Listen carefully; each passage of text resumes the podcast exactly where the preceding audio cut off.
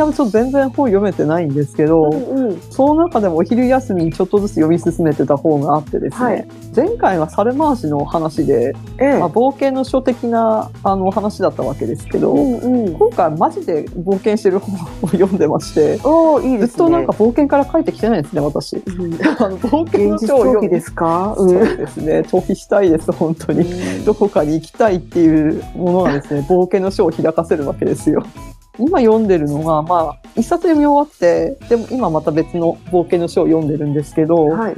でまあ読み終わった本がですね、やらせと情熱、水曜スペシャル、川口博士探検隊の真実っていう、ああ、なんでしょう。こう、わしづかみにされますね。そうマジつかみじゃないですか、これ。これもまた一冊しかなくてですね。ねあの、もうこれ私買わないとまた売り切れちゃうから買わないとと思って、なんていうか、的さんのために仕入れてるっぽいですよね。私本当にあそこの本屋は、絶対これ私のために仕入れてるよねっていう本を置いてて、もう絶対思い込みでしかないんですけど、うん、私が買った後に平積みとかし始めるんですよ。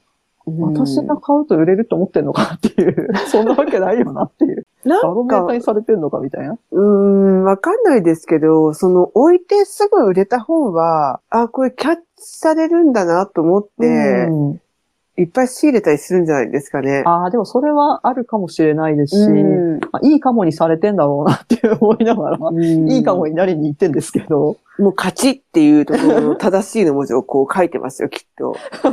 今回も俺の仕入れ勝ったな、みたいな。買ったみたいな。本当は、でもやっぱこのタイトルは買わざるを得ないし、これで表紙を見ていただくとわかるんですけど、さすがに川口探検隊をあリアルタイムに見てた世代ではないんですけど、はい。やっぱりああいう探検隊とか、なんかああいう、なんていうんですかね、ちょっとこうね、2階の地にこう潜入するみたいな、冒険するみたいな番組って昔あったけど、今もう、なくなったっていうか、やっぱりやれなくなったよなっていう。そうです。どちらにやれなくなったんですよね。で、やっぱりそのきっかけになったのかなっていうのが、その川口博士探検隊。うんまあでも、ある意味伝説的な番組だったのかなっていう、そういう意味では。そうですね。でもそれこそ、私ですら、うん。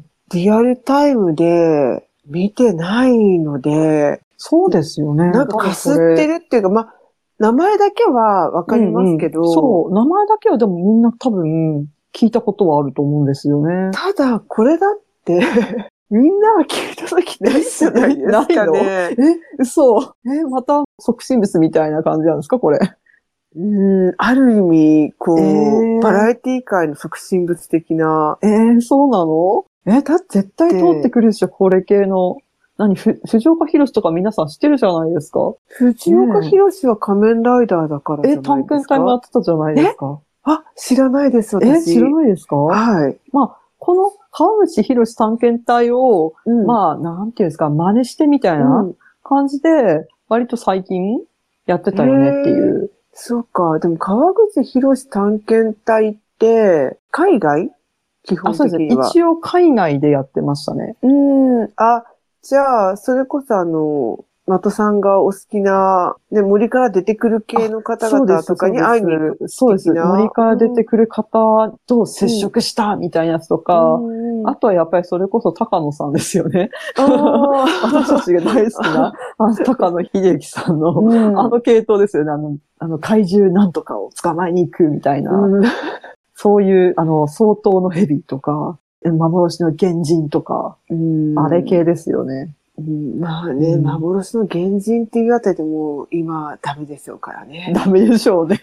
まあやっぱりそれにでもですね、胸ときめかせた、あの、うん少年、少女、まああと大人たちがいうんたわけで、この作者の、あの、プチカシマさんも、やっぱりその一人で、はい。もう子供の頃かじりついてテレビに見て、で、その当時はビデオデッキなんてないから、うん、カセットテープにですね、その音声を録音して、わかでそれる。で繰り返し繰り返し聞いて、脳内で再生してたっていうふうにおっいやしゃってー、てですね。でもあの、なんか見たときはないですけど、リアルでは。ええでもなんとなくはこう、映像がわかるような気がするじゃないですそうか。でも、あれカセットテープに録画して、うん聞いたからといって、どうでしょうね。そこまで高まるものですかね。いや、でもやっぱりその映像で見てるんで、この方は。ああ、そっか。映像で見たの、その衝撃の、またその音声を聞くことによって蘇らせられると。なんだったら自分でこうまた妄想をこう膨らますこともできるわけじゃないですか。うん。で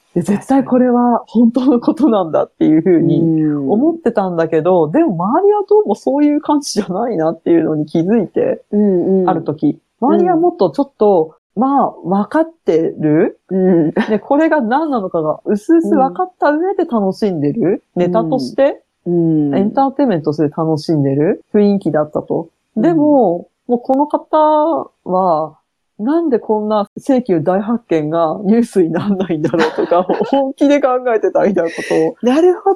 そう、すごいピュアア、ピュアといえばピュアだし、うん。ね、夢のある話だなとは思うんですけど。ねその妄想の余地が、昔は結構ありましたよね。何にしても。そう。で、まだ、まあ、なんとかそれは許容されてたし、まあでも、その、だから二通りあったわけですよ。その受け取る側としても。それが本当に本当だと思って、ドキュメンタリーだと思って見ていった。もう本当にこんな世界があるんだみたいな感じで、うん、ワクワクドキドキハラハラみたいなうん感じで見てた人もいれば、まあ、ワクワクドキドキハラハラはするんだけど、でもやっぱりこれって作ってるものなんじゃないかなっていうのを分かった上で楽しんでる。うんうんでも別に、まあそれはそういうもんだしみたいな感じで見てる人もいっぱいいたっていうような。うん。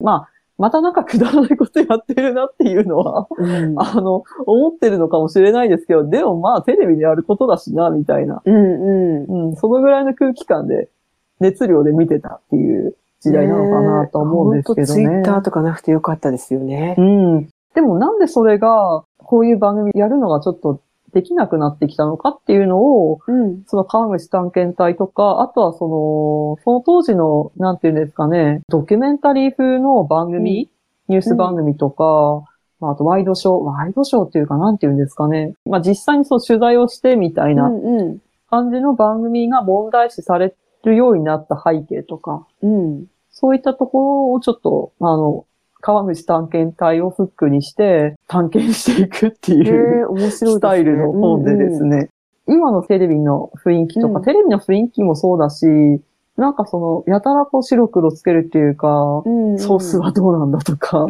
え ーいうのないような、厳しい目をこう向けられがちなテレビとか、まあテレビの側にもでもそれは功罪はあるんじゃないかとか、うん。そういう話をその実際に制作にか携わった方うん。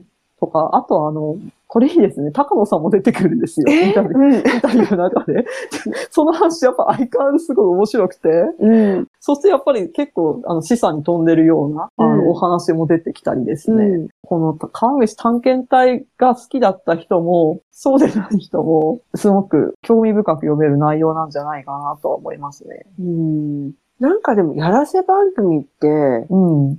あの、まあ、そのタイトルにもなってますけど、すごい情熱がないと、うん、基本的に面白いものはできないじゃないですか。そう、そうなんですよね。ね、プロレスとかもそうですけど、うんうんね、工業プロレスだから、うん。あの、多分あれも、ことを選ばなければやらせじゃないですか。まあ、そうですよね。だけども、ちゃんとトレーニングをして、うちゃんと受け身とか、でうんうんそういう練習を日々重ねないであれをやったら、ね、うんすごい怪我とかしちゃうわけじゃないですか。そうそう。ね、だからね、あの、ほら、やらせ番組とか、まあ、プロレスとかもそうですけども、練習だとか、その技術を上げないければ、本物には見せられないから、うん。だからね、そこはそこでもう、違う意味で本物なんですよね。そうそう何言ってるか分かんないかもしれないですけど何言ってるかだんだん分かんなくなってくるんですけど。だんだんわかんなくなっちゃうんですけど、うんうんでもそこにあるのは、あの、間違いなく本物のものなんですよね、も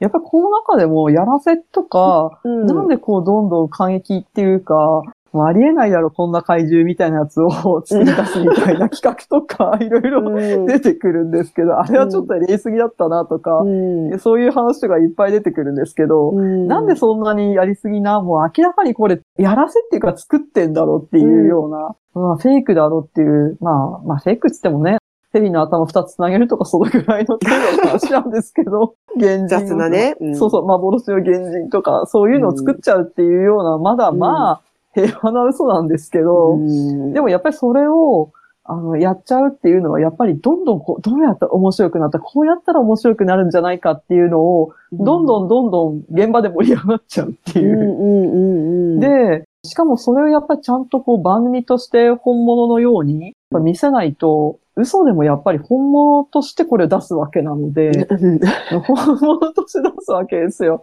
だから、いかにしたらその本物のように見えるかっていうか、うんいかに説得力のある絵を作るにはどうしたらいいかっていうのを、うんほんとくだらないなって思うんですよ、読んでると。ほんとバカバカしいんですけど、うんあの、もう現地で、もうひたすらあの、蛇を見たら捕まえろと。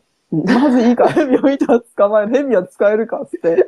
何でもいいから蛇が出てきたら蛇を捕まえとけみたいな。で、蛇を捕まえといて、うんで、なんか、で、毒蛇をだ、いろんな毒蛇とかいろんな蛇、まあ、とにかくもうゴム蛇だと、やっぱりゴム蛇だってわかるから、それは使い方がすごくコツがいるとあかー、うんうんそうそう。やで、やっぱり本物の蛇だらけの島に上陸して、で、なんか、そこにはその、相当の頭が二つある、あの、幻の、なんだっけ、名前忘れちゃったんですけど、なんとかっていう怪獣がいるみたいな。うんで、まあ、それ頭二つ繋げただけの蛇なんですけど、それをいかに大きく見せるかとか、うん1メートルぐらいのやつを10メートルぐらい見せるにはどうしたらいいかとか、どうやって、どういうカメラで撮ったらいいかとか、あの、じゃらんとかの、あの、ホテルの小さい部屋を いかに広く取るかみたいな、そう同じじゃないですか。そうそうそう。アパホテルをね。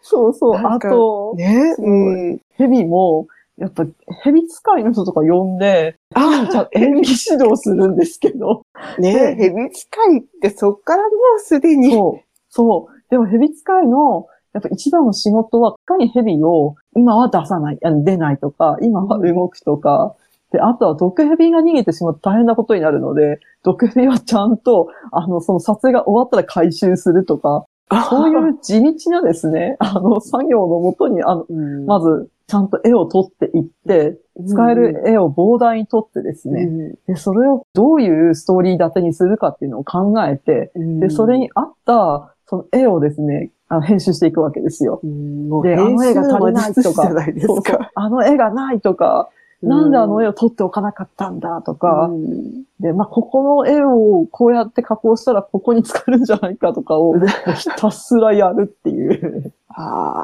えーーあとはやっぱりその探検隊なんで未知の世界に行ってるんだから、初めて見たものにはびっくりしなきゃいけないわけじゃないですか。はい。でも脚本はあるわけで、うん。脚本通り撮ってるから、唐突に驚くっていうのはやっぱりなかなか難しいんですよ、そこを撮るのも。演技する側もそうだし、カメラを回す側も、次はこうなるっていうの分かってるような体で撮ってると、それがやっぱ出てしまうので、あの、回を重ねるごとにそこは、あの、さも唐突に出てきたみたいな振りで撮るっていう技術が、だんだんブラッシュアップされていくとか、うん、こうやらせって本当にただ、あまり考えてやってるっていうふうに思われるかもしれないですけど、ものすごいこうね、あの、うん努力の賜物なんだなっていう。えー血と涙と努力の結晶がやらせのあの映像を生むわけですよ。そうそう。だから、あの、そういうのに対して、あれやらせじゃないかみたいなことを言う人の方が、うん結局はなんか、すごい期待してるんですよね。ある意味。うんあ、そうですね。だからすごく純粋なんでしょうね。うん。うん。だってほら、それ見て楽しんでる人は、大体ね、そう。なんか、あははって騙されてるわけじゃないですか。あそうですね。やっぱ騙されてるんですよね。うん。騙されに行ってるっていうか。そうそう。だから騙されに行ってる人は別に、ね、声高にそんなことは、うんね、あれは偽物だから良くないとか言わないんですけそど、うそう。ね、なんか裏切られた感があるんですそうかね。そうそう。やっぱりそういう話も出てきて、うん。本当じゃないんですかっていうのを子供から電話でかかってきたとか。うん。かわいい。で、やっぱりその、ね、あの、自分たちがやってることって本当にこれはどうなんだろうなって、そこ、そのあたりの倫理観としてはどうなんだろうなっていうのをうん葛藤があってやめて、やめた後も葛藤があって、で、結局今そのテレビ制作の裏側っていうか、メディアはどういうふうに作られてるのかっていうのを、あの、が大学で教えてる人もいたりとか。へえ、うんうん。あとその高野さんの話がですね、うん。これ、やっぱりすごい、この探、ガチで探検してる人なので、うん。面白かったんですけど、一番やばい時はカメラが回せないっていうふうに、そりゃそうですよね。そうそんなあカメラ回してる場合じゃないとか、うん。あとはなんだっけ、その辺境地を、あの、行かなきゃ、ジャングル行かなきゃいけないってなると、その、なんていうんですかね、その現地で過ごすための準備ですよね。あと、うんうん。まあ宿どこにするとか、物資の調達とか、あとは、うん。まあ車使うとしたらその車の手配とか、はい。あとはまあ電源もね、その電源取ってるようなところに行かないわけなので、うん。それの調達だの、そういうのを全部クリアしないと成り立たないわけじゃないですか。うん。撮影クルーも何人かやっぱりね、ある程度人数で行くわけなので、うん。で、それをですよ、もう今だったらまだいいのかもしれないですけど、インターネットとかもあるし、3、40年前にそれやるわけですよ。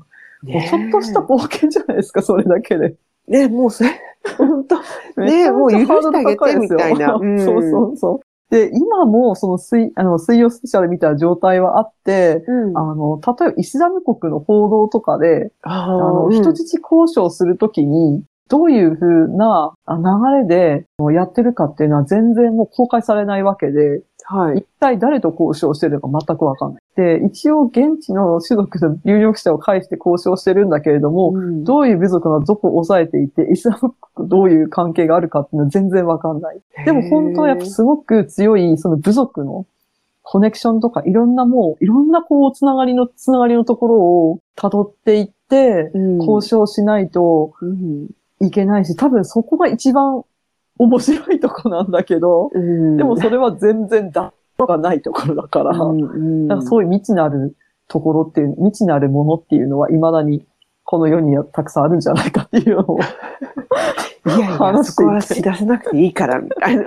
なんか、やっぱりちょっと冒険してきた人違うな、中東とかもって思うんですけど、うんねえ、高話すちょっと野さんは。ことレベルちゃうわ、みたいな。うん、ちょっと、ねえ、高野さん出しちゃうと、ちょっとね。そうですね。ちょっとこれ反則だなと思うとこあるんですけど、実際その冒険を取るっていうのこと自体が、もしかすると冒険なんじゃないかとか、うんまあ、あの、やっぱりその部族の構想に巻き込まれたりとか、うんうんあとやっぱりその取材構想に失敗して、あの、軍隊に、なんていう、地元のその、なんていうんですかね、部部族じゃないですけど、まあそういう人たちに、まあ金これ以上出さないと、お前たちは返さないって言われて、人質に取られるんだけど、それ助けに行った軍隊がもう、なんていうんですか、ライフルをバンバン鳴らしながらですね、怖い、怖い、こ 怖い。れは一体何を見てるんだみたいな気分になってくるみたいな。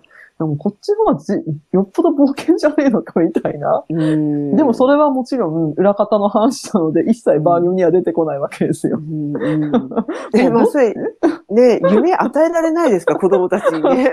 もうどっちが冒険なんだよみたいな中で、ああいう怪獣を探すっていうところに、うんあの行くわけですよね。これ読んでると、ああいう番組って、ね、情熱がないと絶対作れないよなっていうう。んうん、結構もうブラックな環境で作ってて、で、ちょっとやっぱそのプロデューサーとか、番組放送作家とかも、ちょっとだいぶ頭をねじってる人たちしか あのいなかったり、まあ、その代わりやっぱ楽しいものを作るっていうことにだけに関しては、もうすごい才能がある人たちっていう感じですかね。そこに全振りしてるっていう感じの。だから、ある意味テレビ映るところは、本当ファンタジーなところだけで、うんうん。ね、あの、一番こう、上積みの、ちょっと甘いところだけを映してうて、んうん。ね、そうしなかったら、子供たち夢持てなくなっちゃうからね。そうですよね、本当に。もうね、なんだろう、ジャングルで死にかけた男とコンゴで軟禁された男とかタイトル見るだけでもなんかワクワクドキドキする。まあうんでもどうなんでしょうね。これにワクワクねなんか、ドキドキ。うん。そう、大人になってからだったら、そっちワクワクドキドキしてもいいけど、え小さい時そういうワクワクドキドキしちゃうと、うんなんだろう、こう、ね、我々のような感じの、そうですね。ね、子供がすごい増えちゃうかもしれないから、大人になっってからもちょっとこじらせてるような、こ そうですね。う、ねえ、陰謀論聞きました、みたいな。あ最近の今のこれ流行りらしいっすよ、みたいな、ね。みたいな話をしちゃうから、うんうん。でもな、なんか、でもこれ読みながら陰謀論とかもね、あれを真に受けてしまうっていうのも、やっぱりピュアだなっていう感じはするんですけど、うんピュアっていうかなんて免疫がないっていう感じがするんですよね。こういうこうバカバカしい嘘みたいな。うん。なんかそういう人の方がコロッと言っちゃうのかなとか。真面目なんでしょうね。うん。なんかそういう、うんこういう、昔はこういうなんかしょしょうもないって言ってあれですけど、嘘だなって思いつつこう楽しめるようなうん。番組があったからもしかしたらちょっと嘘だなって思いつつ、うん。でもやっぱ嘘の免疫みたいな、うん。うんこれちょっと嘘くせえなっていうようなのを察知する能力みたいなもしかしたらここで鍛えられてた部分もあるのかもしれないですけど。ああ、でもそうかも。なんか、うんうん本当と嘘を、こう、うん精査する能力はつくような気がしますよね。うんここまでは楽しんでいいとか。そうそう。いや、これ以上はちょっとやりすぎじゃないかみたいな。うんうん。でも、多分何でもダメで何でも、なんかもうそういうものをシャットアウトして触れる機会もないってなってくると、うん。いざやっぱりそううさんくさいけどなんか本物、本当っぽいややつとかに会った時に、なんていうんですかね、世情とかにもよるんでしょうけど、うん。やっぱり結構コロッといっちゃううん。ところってあるのかなってなんか最近、なんでこんなものに引っかかるのかなっていうようなものを、真顔で信じてる人とか見るとちょっとね、ハムシ探検隊で見た方がいいんじゃないかと思うんですけど。いや、そこでムーとか科学史探検隊見ちゃうとね。でもムーも、なんかムーなんか、この雑誌がね、どんどんなくなっていく中でも、ひっそりと生き残ってるわけじゃないですか。そうそう。で、新聞広告、ね、最近新聞読んでないかわかんないですけど、よく新聞広告とか雑誌広告にも出るじゃないですか、こう、ムーみたいなうんうん。ネタで、何十年もやってる。そうそからう。オーパーツとかね。そう。オーパーツネタほんと好きだなって。あと、意味、あの、イミナルティとか、そうそフリーメイソンとか。う。そう。ね、もう何十年もワクワクしっぱなしですけそうそうど、ですよ。まだネッシー寄ってんのかみたいなね。そう。だけど、あれをワクワクと捉える世代から、あれを本当だって思っちゃう世代に、うんうん。なんか変なシフトチェンジをしてるっていうか、うんうんうんね、これだけ長いことをやってる雑誌なんだから本当に違いないと思っちゃうのかわかんないですけど、絶対違うだろうと思うんですけど、でも、なんか、うん、ピュアなんですよね。うん。うん、信じたいのかな？それとも現実の方が、ほら、私たちの時って、それこそオウム真理教のことがあったりとか、あれええ名前出しちゃっていいのかな、こういうので。でも、なんか、ああいうのとか、ちょっとこう、信じられない事件っていうのが、ええいろいろあっそうですね。2、30 9.11と。うん、そうそうそうそう。3.11とか。まあ事件にしてもそうだし、うんいつの間にかそういう作り物を超えてきちゃってるから、現実が。ええええええだからこう、なんだ、陰謀論の方が可愛げがあるっていうか、まだ。うんうんうんうん。それはそうですね。うんぎょっとするようなニュースが本当に起こっちゃうみたいな。ニュースっていうか出来事が。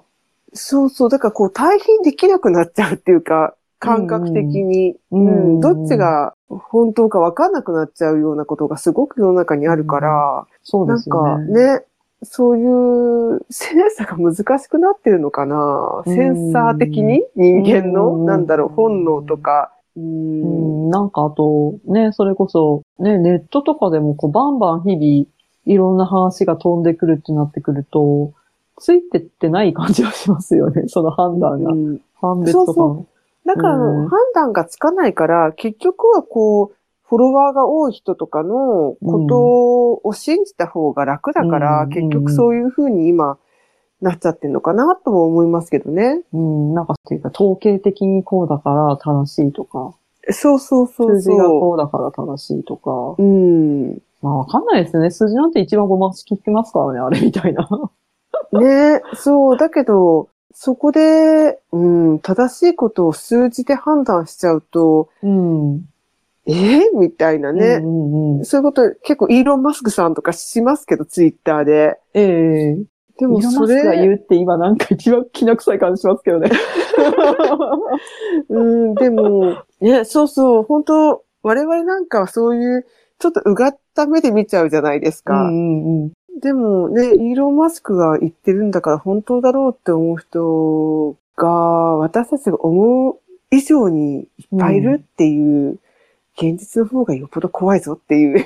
そうですね。うん。なんか、で、これのやっぱ本を読んでて、そのやらせとか、まあうんフェイク、フェイクっていう、なんていうんですかね、フィクションとか、そういうのが、本全部全部悪いっていうわけではないんじゃないかっていうのもあって、で、そのテレビのバラエティとかで、うん、やっぱ大事なのは、子供たちにそれを見せるときにオチがちゃんとついてると。で、これはあくまでもテレビのバラエティだよっていう体制がちゃんと見えてることが大事であって、夢は壊さないけど、ちゃんとバラエティなんだよっていう、そういうフォローがすごく大事なんじゃないかっていう。なるほ子供ってやっぱり経験値がそんなにあるわけじゃないから、うんやっぱ信じちゃうところはあるわけですよ。これって本当なんだとか。うん。ううんん、でもやっぱこれはテレビでやってることなんだよっていうのは、やっぱりそこはちゃんとうまく説明できないといけないんじゃないかと。でもただ単に大人に対してはやっぱりその、なんていうんですか、遊びのために騙すっていうのもあるし、うん。そのね、財宝とか、これ、徳川埋蔵金さん時期あったよなとか、うん。これ読んでてすごい思い出したんですけど、でもやっぱりなんかそんなのあるかどうかなんてわかんないし、やらせかもなって思いつつ、でもテレビだから、それはみたいな、うんそういうものだからって思ってワクワクしながら見るのは別に咎める話じゃないじゃんっていう。うん。そうね。うんそう。ね来週こそは出るかみたいな感じでね。そうそうそう毎週やってましたよね。うんあの、糸井重里が。そう、本当にね。本当に、もうダウジングとかね。そうそうそう、ダウジングやってた。ねダウジングやってましたね。あの、うんキューって曲がるやつですよね。そう、だから今、そう、キューって曲がるやつ。でも、今思えば、ダウジングって多いって思いますけど、当時はダウジングとか知らないから、え、またなんかすごい、すごいなんか出てきたとか、そうそうそうそう。でんなんか、また縦穴が、みたいな。謎の穴が、みたいな。ねえ。懐かしい。で、あの、その穴の一つに、あの、糸井重里が、あの、素敵な穴って、あすごい穴だったか素敵な穴みたいな名前をつけたみたいな話があって、へえいいなぁと思ったんですけど、ねバカバカしすぎていい。石坂浩二さんと、あれ、石岡浩二出てましたっけ？なんかでも出てた気がしますね。なんか二人ぐらい、んうんうん糸井さんはすごい覚えてるんですけど、うん。石中浩二だったかなそれこそ藤岡弘だったかな藤岡弘さんじゃない気がするけどな。藤岡弘はやっぱり探検系なんですよね。確か。ああ。ね、でもね、あんな埋蔵金とか、うーん。なんだろうかロマン？そううんそうロマンじゃないですか。ロマンですよ。ロマンじゃないですか。あとなんかこれ、そう、探検とは別なんですけど、私、アンビリーバボとか結構ハマって見てた世代で、うんうんやっぱあれとかも都市伝説とかの、なんか、か、地図地図から消えた村みたいな、ああ、面白い。杉沢村の伝説とか、めっちゃ好きだったんですよ、ああいうの。で実際に探しに行くわけじゃないですか、ああいうのって。ああいうの本当大好きだったんですよ。心霊スポット行くとか。うん。でも本気で信じたかっていうと、半分は信じてましたけど、半分はやっぱりこれ作ってんだろうなっていうのは、なん、なんかやっぱりそういうのは、全部やっぱりどっちかに軸足を置くってのはできなくて、してるわけじゃなくて、でも別にそれで良かったんですよね。そう、毎週ワクワクしながら見てましたそうそう、うん。だからああいうの読みながら、あ、見たり、読んだりしながら、うん、うん。ちゃんと京極夏彦も読んどけっていうことですよ。絶対またそこに持ってくる。何その万能薬みたいな教訓夏彦。何にでも効くみたいな。何にでも聞きますから、もう陰謀論にも聞くし、川口探検隊にも聞くし、埋蔵金にも聞くし、ダウジングにも聞きますから、もう本当にね、読んでほしい。そうですね。まあちょっと引きの目で見るっていうか、うん。ね、なんて言うんでしょうね。いやでもね100%怪人はいるとかでもいいんですけど、そっち方向でもなんかいいような気もするんですけど。そう、だってネッシーにしたって、怪人にしたって、なんだ、雪男とか、うんうん。なんかあそこら辺だって、そうそう、いてもいなくても別になそう、別んかに。害はないしそう、害はい。ないし、大パーツがあったところでっていう。ねえ、いいばっかりじゃんっていうね。そうそうそう。うんね、まだわ悪みがないっていうか悪意がないフファンタジーって感じですよね。ちょっとバカバカしいし、しかも。うん、すごい球体だとかね、すごい球体だって喜んじゃう人間どうなのみたいな。ね完全な球体みたいな。え、そんなの嘘じゃんっていうのもなんかまた、なんか味気ないよなって感じはするんですけどね。いや、ねまあ、くだらないんですけどね。くだらないんだよ。くだらないんだけど、なんだろう、全部それを、くなんか、本当じゃないからダメみたいなうん。感じになっていくのもなーっていう。それはそれでどうなんだろうなって思うんですけどね。そう、なんでも継承しちゃうのもね、うん。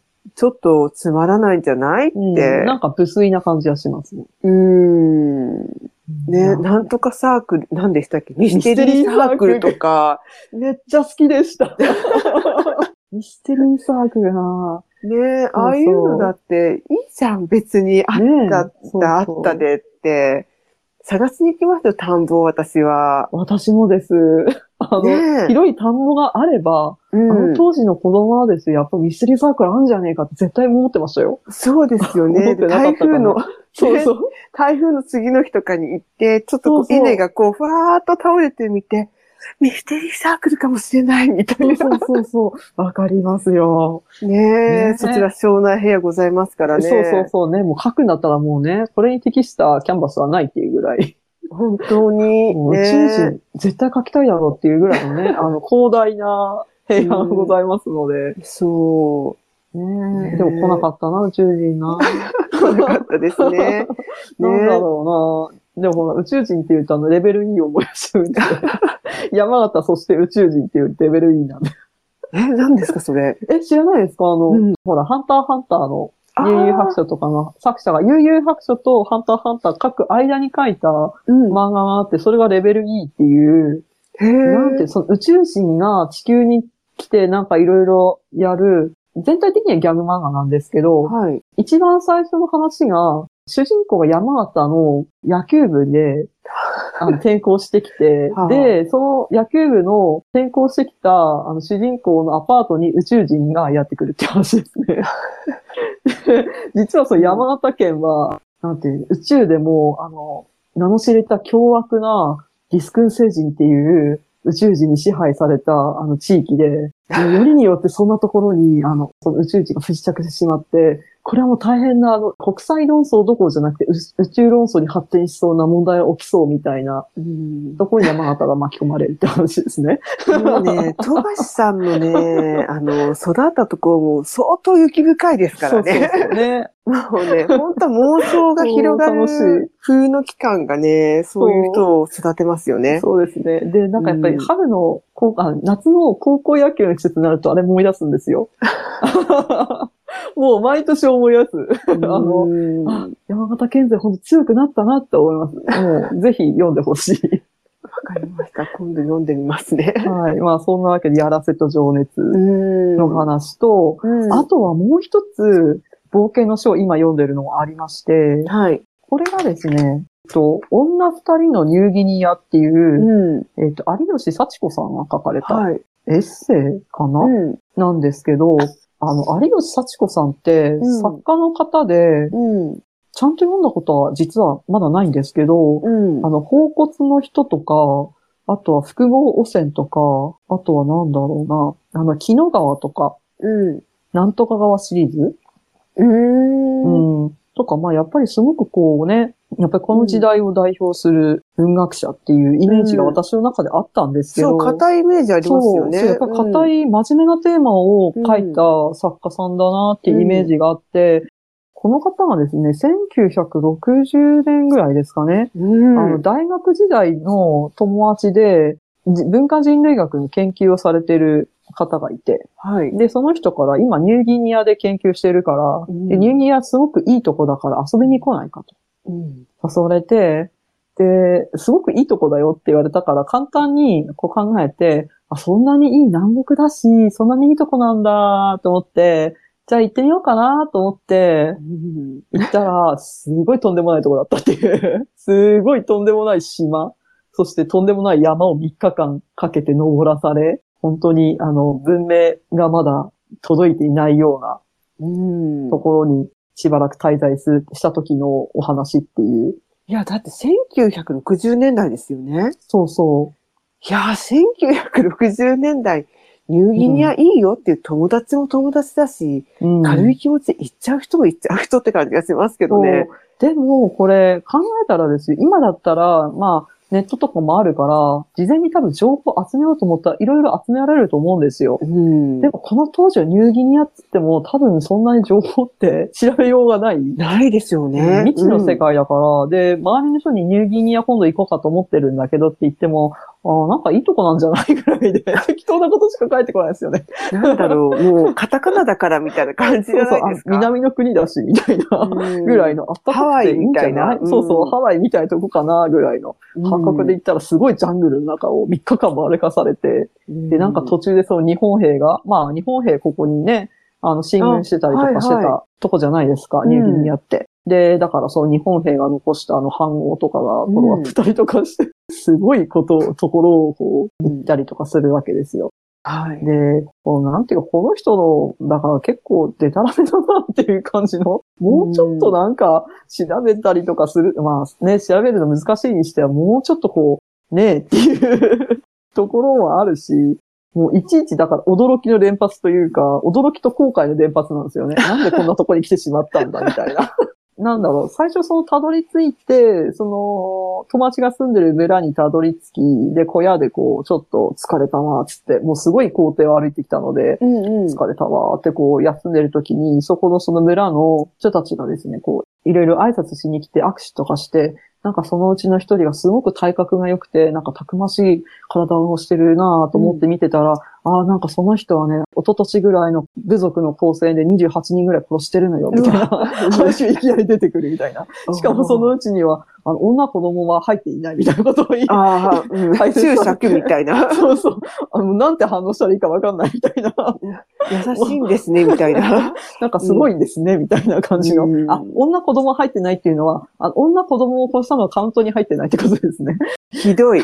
もういろんな意味でひもう、どい。もういろんな意味で突っ込みどころしかないっていうような話がですね、あの、ただこの、もう一人の友達っていうのも、まあ、関西の人っていうのもあるので、うんあノリがこう、なんていうんですかね、ちょっとあの漫才みたいなノリで 進んでいくんですよね、二、人とも。なんでもう本当ちょっとこれコントかなっていうやりとりが、あの、毎回毎、毎ページ毎ページ続いていくっていうのと、やっぱりこの時代に女の人がですね、ニューギニアに行くっていうのは、なかなかないよなって、こうしかもジャングルですよ。あの、しかもそのジャングルでももうすごい草木が生い茂ってるっていうのもあるし、山の高さも富士山級のあの山をですね、ね何個。も越えていくっていう、何個 何個も。しかも、あの、道は本当に険しいっていうか、道がないので、うん。普通に山道歩くよりだって、山道ってもなんかこう、い岩とかがね、あの、ゴロゴロしてるから、岩って言っても、しかもちっちゃい岩とかじゃないし、ドッグクライミングに登るような岩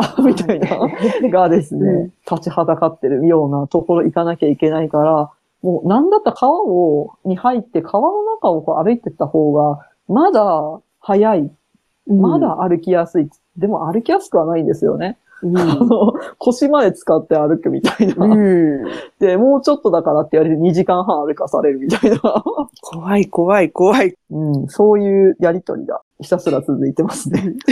そういう、本当にガチのさっきのは、まあ、うんでも撮影はなんだかんだ蛇とか捕まされたりとか、虎を担がされたりとかするので、まあ、あとね、なんか軍隊にこう攻められたりとか、うんうんうんうんちょっといろいろ大変なんですけど、やっぱりこれはこれですごいガチの探検、冒険ですよね。うん。しかもこの時代に女性が二人でっていう、言葉もほとんど通じないような、うんガチ。の未開の地を行くわけですよ。っていうのがですね、本当に、こんな本あったのかみたいな感じで。ねだから、その、作り物の、なんて優しい世界って感じですよね。うん、まあ作り物は作り物でまたこれ作るためのなんていうかね、血水のようなうん努力みたいなのがありますけど、ガチの冒険っていうのは、本当に予想がつかないなっていう。ねえ、すごい、そんな本当1960年代に。ニューギニアに行くって、ね1960年代、うん、ねえ。だって戦争終わってすぐぐらいじゃないですか、ある意味。まあ20年ぐらいですよね。うん。20年って結構ね、割と短いですよね、期間としては。だって、短いですだってよ。2000年からまだ20年しか経ってないですからね。はいそんな感覚ですよね、多分。そんな感覚ですよ。だからもう本当に911あってから20年か、みたいな。なんか早かったような、遅かったような、みたいな感じですけど、うあれが戦争があって、みたいな。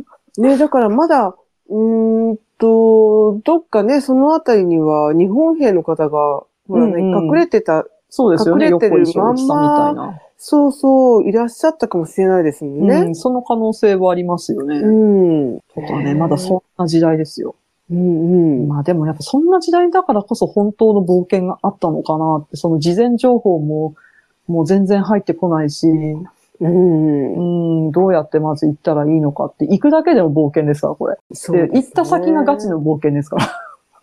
うん行った先が なんだそれみたいな。本当これ、あの、笑える本なんで、うんうん。なんかこの女二人ニューギニアってタイトルからでは全く想像つかない展開がへおすすめですね。あの、以前、あの、ちょちょっとちらっとアフリカの、あの、スイカの話したときに、はい。お話ししたあの、アフリカのあの、どっかの国の、うんあの、銀行、中央銀行の、ルワンダ中央銀行総裁日記ですか、はい。もう紹介したんですけど、ちょっとあれチックな感じですね。あれも確かこのぐらいの時代で、うん。あの、まだ内戦が終わったばっかりのルワンダに、の中央銀行総裁に君ならないかって言われて、ルあワンダってど、どこやっていう話じゃないですか。うんうんまあ全然情報入ってこないんですけど、まあでもその著者の方は、そんなところで、あの、復興に関われる、しかも中央銀行総裁になれるなんて、もうまたとないチャンチャンスというか機会だと思って、あどんなところかは知らんけど、はい、行きますって二つ返事で答えたみたいな、すごいなと。ね冒険、冒険の書だな、これってういう。ん。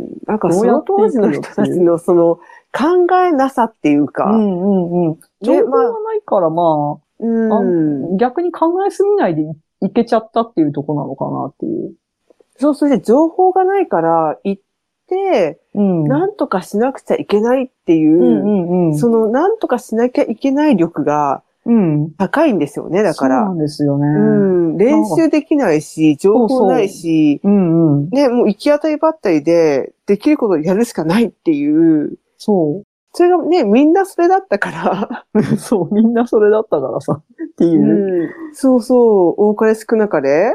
うん。なんかでもすごくちょっとこれ読んで、ああ、もう、ま、もしかすると私たちは本当の冒険って、やっぱするのはかなり難しくなってんだなっていうのは思いましたね。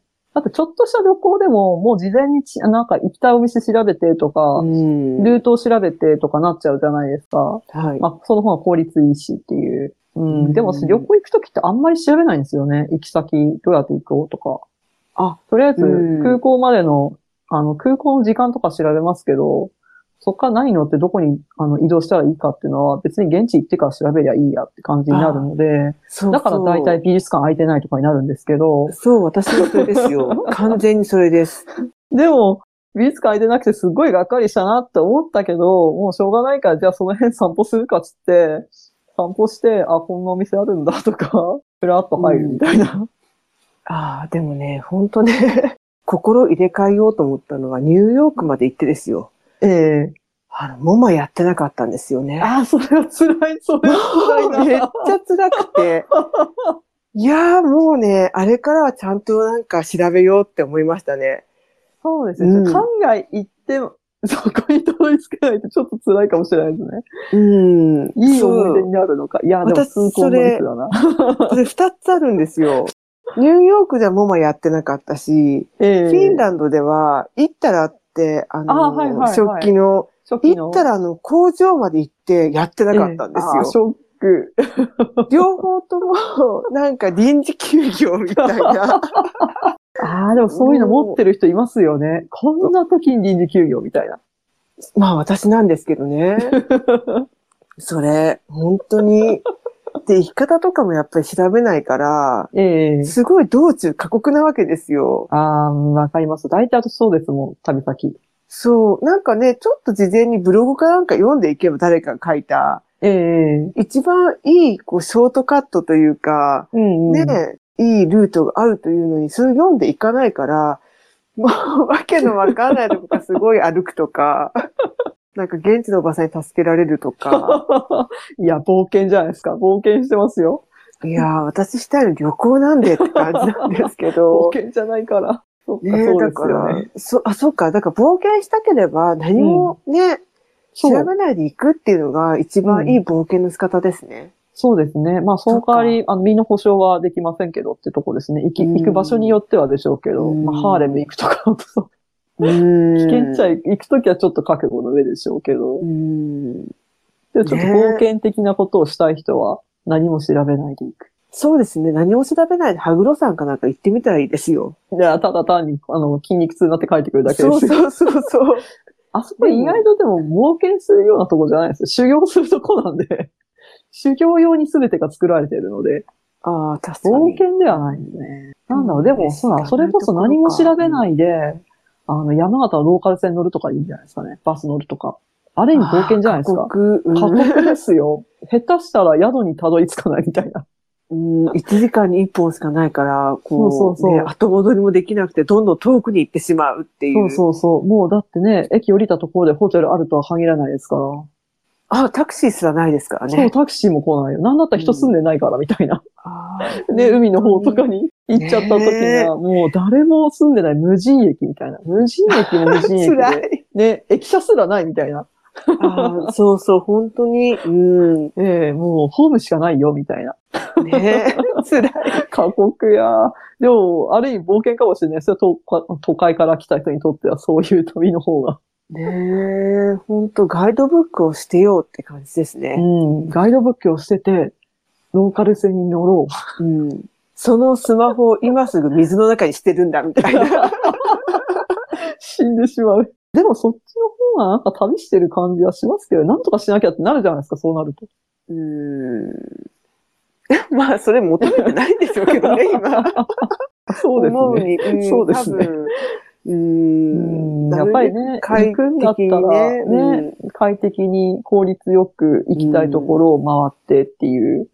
で、できれば有名なお店には行きたいみたいなうん。感じになってくるんでしょうかね。でもだってそれだったらインスタ見てりゃいいじゃんって話になるじゃないですか。まあまあ、でもね、本当なんだろう、山と海ぐらいなんですかね。冒険の余地本当にですか冒険突き詰めていくと。うんそうですね。そして海ではサメに出会い、山では熊に出会うっていう。そうそう。だってあんなに情報があって、あんなにスタッフがいて、あんなにテレビがあっても、ね、栗木さんみたいに、うん。登山の途中で亡くなってしまう人だって今現代でいるわけですから、うん。ねなんかなくさなくていい命だったんじゃないかともすごい思うんですけど、うんうんなんかね、冒険する人って、やっぱり、ね、昔から言われますけど、こう、死ぬまで冒険しちゃうんだろうなっていう。んそうですよね。あの、風船おじさんみたいな。そうそうそうそう。風船おじさん知ってる世代いますかね風船おじさん知ってる世代って20代知らないんじゃないですかね、知ら。ないでしょうね、またね。サルマーシみたいな存在なのかな、風船おじさん。あの人もわかんないですもんね。こう、うん本当は助かってるのか。そう、助かってて、出てこれなくなってるだけなのか、うん。本当にちょっと、ね、どこかに行ってしまったのか。うん。ああいうバカみたいなことする人いなくなっちゃいましたもんね。まあ、ちょっとそれをやりづらくなった成長なのかもしれないですけど、まあ、やっていいことなのかもちょっとよくわかんないですけど。ねえう。んだから、なんだろう、今本当安全、安全にっていうか、うん。人としてきちんと冒険をするって、なかなか難しいですね。難しいですね。やっぱりこのね、有吉さんみたいにん何も知らないで、うんどっか行くぐらいじゃないと、冒険はもうできないかもしれない。本当でも、そんな冒険みんな望んでないんではない。望んではない。そっだから本の中で楽しんでくださいっていう感じですね。うん、そうですね。まあ、でも確かにな、実際になんかね、こんな感じになったら、やっぱり有吉さんみたいにも、あの、逐一後悔するだろうなと思うので、なんでこんなこと、うんところに来てしまったんだ、みたいな。そうそう。ねだから本当水曜どうでしょうとか、ええあーあそ、この水曜どうでしょうくらいなら皆さんご存知かしら？うん。うんうん。ね、あれぐらいじゃないですか？あの番組も結構まだスマートフォンとかもない時代。ああ、そうですよね。まだガラケーか。う。うんん。ね、今だとなんだろう。ふわっと、なんだ、うんオタク訪問みたいな感じ？ああ、そうですね。うんポツンと一軒家みたいな。うんうんうんうん。お手軽になっちゃってるけど、あれぐらいの安心感の方が結構受け入れられるのかなとも思いますけどね。今の、こう、んう人たちのマインドに。そっか、川虫探検隊とか埋蔵金はダメか。うんちょっとタフすぎるんじゃないかな。かね。うん そっか、難しいですね。本当陰謀論を笑うっていうのも、ネタとして楽しめっていうのは本当に難しいなってうん。多分今だったら、あの、そんなところに行かせるなんて非常識だっていう、そそうなっちゃいますよね。ことになっちゃいますよきっとうんうんうんの行動自体がっていうよりも、テレビ局がそんな危険なところにね、うん、うんうん人を行かせるだなんてみたいな、そういうちょっと違うところからの、ああ、なるほど。やぶみが飛んでくるってことです。うん。ああ、なんか、すごく、ね、みんな、民度が上がってく、来てるのかどうなのかよくわかんないんですけど。ねみんな上がりすぎて下がってる気もしますけど。そうですね。なんかね、ねまあ我々もそうですけど。うんそうですね。なんかちょっとこの間の猿回しの話にちょっと通ずる部分もあるなっていう。ううんん。文明が発展していくと、やっぱりああいうのはいかがなものか、みたいなうん。感じになっちゃうんですね。でも、ね的さん、ね、今ちょっとテスト勉強とかでね、テスト勉強。ある意味ちょっと冒険の書みたいな、冒険の書はただの現実逃避ですよね、これ。現実逃避なのはもう重々承知なんですけど、うんでもやっぱり冒険したいじゃないですか。ワクワクドキドキ欲しいじゃないですか。やっぱりね、こういう昔の本ってしかもなんかこう、ポリコレとかないですから、うんうん。明けすけなんですよね。え、それ書く？みたいな。うん。でも、みんななんか、だからたくましい感じがするんですよね。うん。もうみんななんていうか、そこは取り繕わないみたいな。罪隠さず的な感じ。オブラート一枚もないみたいな感じの。そうそう。ねなんかそ、そうそういうところもやっぱり昔の本読んでて面白いなと思うところですね。うんうん。今はやっぱこういう感じでやっぱ書くとやっぱりこう、いかな、いかがなものかってなって、なんかオブラート積みすぎてなんだかよくわからないみたいな。うんうん。ぼんやりした感じになっちゃうみたいな。ね。うん。まあ、包んだところでね、結局中に入ってるもの一緒だったら変わんないんじゃないかなと思うんですけど。そ うそう、包んだところで、ね、あの、包まれてないやつをマットさんは選んじゃうから、そうそう。私そういうの鍵当てて、そっち行っちゃうので。ね。なので、ちょっとね、しばらくはこう、あの、別冊積んどく三昧になりますけれども、ええそれでもきっと面白い本を紹介してもらえるんじゃないかと期待しております。あありがとうございます。番組へのお便りは、つんどく三昧ツイッターアカウントの DM か、概要欄に記載のメールフォームにて受け付けております。皆さんからのお便りお待ちしております。それではまた次回まで。さようなら。さようなら。